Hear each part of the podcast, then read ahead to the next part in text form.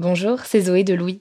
Ça fait maintenant deux ans que j'ai la chance de travailler pour Louis Média et que vous entendez ma voix sur vos podcasts préférés. Travailler pour quelque chose qui a du sens pour moi, c'est essentiel à mon épanouissement au quotidien. Et vous, comment se passe votre relation au travail? C'est plutôt épanouissant et enthousiasmant ou plutôt boule au ventre et des motivations? Si vous êtes dans le deuxième cas et que vous comptez chaque semaine le nombre de jours qui vous séparent du week-end ou des prochaines vacances, je vous recommande plus que jamais le parcours Chance, partenaire d'émotion. Chance est une communauté d'entraide professionnelle pour aider chacun et chacune à trouver sa place dans le monde du travail. La communauté Chance a une méthode unique qui a fait ses preuves. La première étape, c'est celle du bilan de compétences. En trois mois seulement, vous allez pouvoir redéfinir vos objectifs pro et renouer avec ce qui vous anime vraiment, avec l'aide d'un coach professionnel qui vous sera dédié. La deuxième étape, c'est celle du passage à l'action. Une fois votre projet défini, toute la communauté Chance sera à vos côtés pour donner vie à votre projet. Un collectif hyper engagé, prêt à vous épauler et à vous ouvrir son réseau. Si ce message résonne en vous, je vous invite à vous rendre directement sur le site chance.co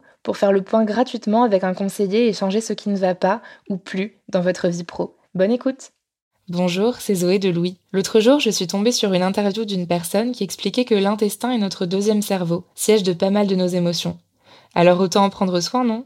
Activia, notre sponsor en ce moment, est la marque spécialisée dans le bien-être digestif depuis plus de 35 ans. Avec Activia, découvrez trois actions, soutien du métabolisme, actif à l'intérieur et apport de nutriments. Le tout toujours avec des probiotiques et le bon goût d'Activia à retrouver en une multitude de saveurs. Merci Activia pour leur soutien et bonne écoute Activia contient des ferments du yaourt qui sont des probiotiques. Ils vous aident à digérer le lactose du produit en cas de difficulté à le digérer. Activia est source de calcium et de protéines. Le calcium contribue au fonctionnement normal des enzymes digestives et à un métabolisme énergétique normal.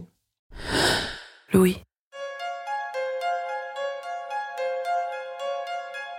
Dans l'épisode d'émotion, le deuil, une métamorphose infinie, Agathe Le Taillandier décrypte les sujets tabous mais importants que sont la mort et le deuil. Elle y évoque un moment la question des rituels funéraires, ce qui nous a donné envie de partager un extrait d'interview inédit qui vient éclairer cette question. Dans le bonus de cet épisode que vous allez entendre aujourd'hui, vous entendrez Magda, qui a perdu son père et qui parlait dans l'épisode Le deuil, une métamorphose infinie, de sa difficulté à faire son deuil, comme on dit. Dans cet extrait, Magda revient sur l'enterrement de son père, nous parle des rites funéraires qu'elle a trouvés si stricts et aborde ce que l'on s'autorise à faire ou pas dans le cadre d'un enterrement. Tu vois, j'ai aucun souvenir, mais aucun, de, du moment où ils ont mis la tombe dans le sol. Je ne m'en souviens pas. Alors, je me souviens de la morgue avant. Moi, j'avais trouvé que mon père avait été très bien préparé. Euh, euh, il avait un sourire. Euh, et je sais que ma mère disait mais je le reconnais pas, c'est pas, je le reconnais pas. Donc elle était, c'était un truc comme ça. On est allé avec euh, une amie qui lui a glissé de l'encens dans sa poche. Euh. Enfin, on a continué en fait nous d'être dans nos, chacun, chacune dans nos façons de faire et de réagir. Moi, je le trouvais bien, je le trouvais beau. Il avait tout son matos avec lui. Comme je t'avais dit la dernière fois, il est parti équipé avec euh, tout un tas de, de souvenirs, d'objets voilà, il était prêt. Et euh, il était aussi ridicule parce que en fait euh, donc tu peux choisir euh, en tout cas c'est comme ça que ça s'est passé pour nous parce que bon, après ensuite il y a vraiment des choses beaucoup plus prosaïques mais bon un enterrement ça coûte extrêmement cher et c'est aussi l'absurdité en fait de te retrouver à la morgue comment ça s'appelle au funérarium avec euh, ton frère, ta mère, euh, et de te dire alors quel bois on va choisir? Enfin, bon, un truc complètement euh, à côté.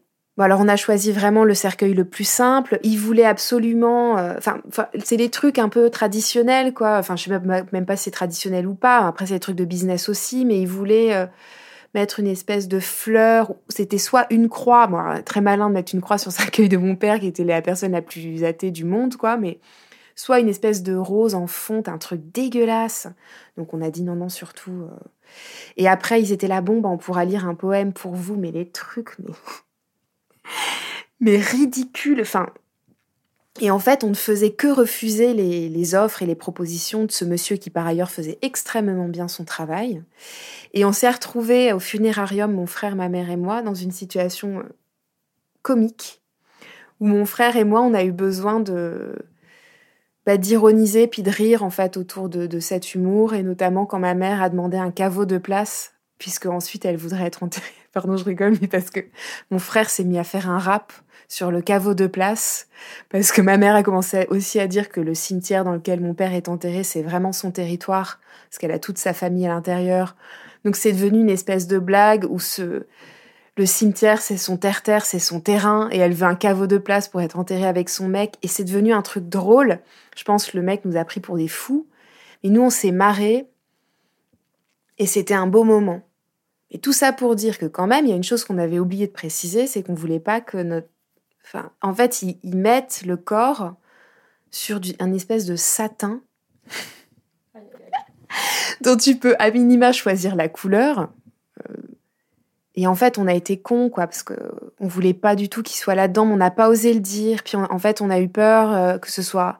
Ma mère lui a mis une couverture en dessous, qui était là, qui était un châle, euh, qui était son châle à elle, qui a, qui lui servait de couverture euh, pendant tout le temps de sa maladie. Donc elle lui a mis en dessous. En fait, on aurait dû dire qu'on voulait juste ça.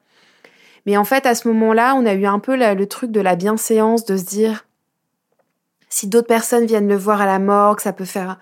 On a eu peur que, ce, que l'image soit trop brutale, en fait. Donc, on a accepté cette espèce de satin immonde. Et quand j'ai vu mon père là-dedans, mais c'est pareil, en fait, j'ai eu un peu envie de me marrer parce que t'as as le corps d'un homme euh, de 60 ans euh, dans du satin. Enfin, l'image est aussi hyper décalée.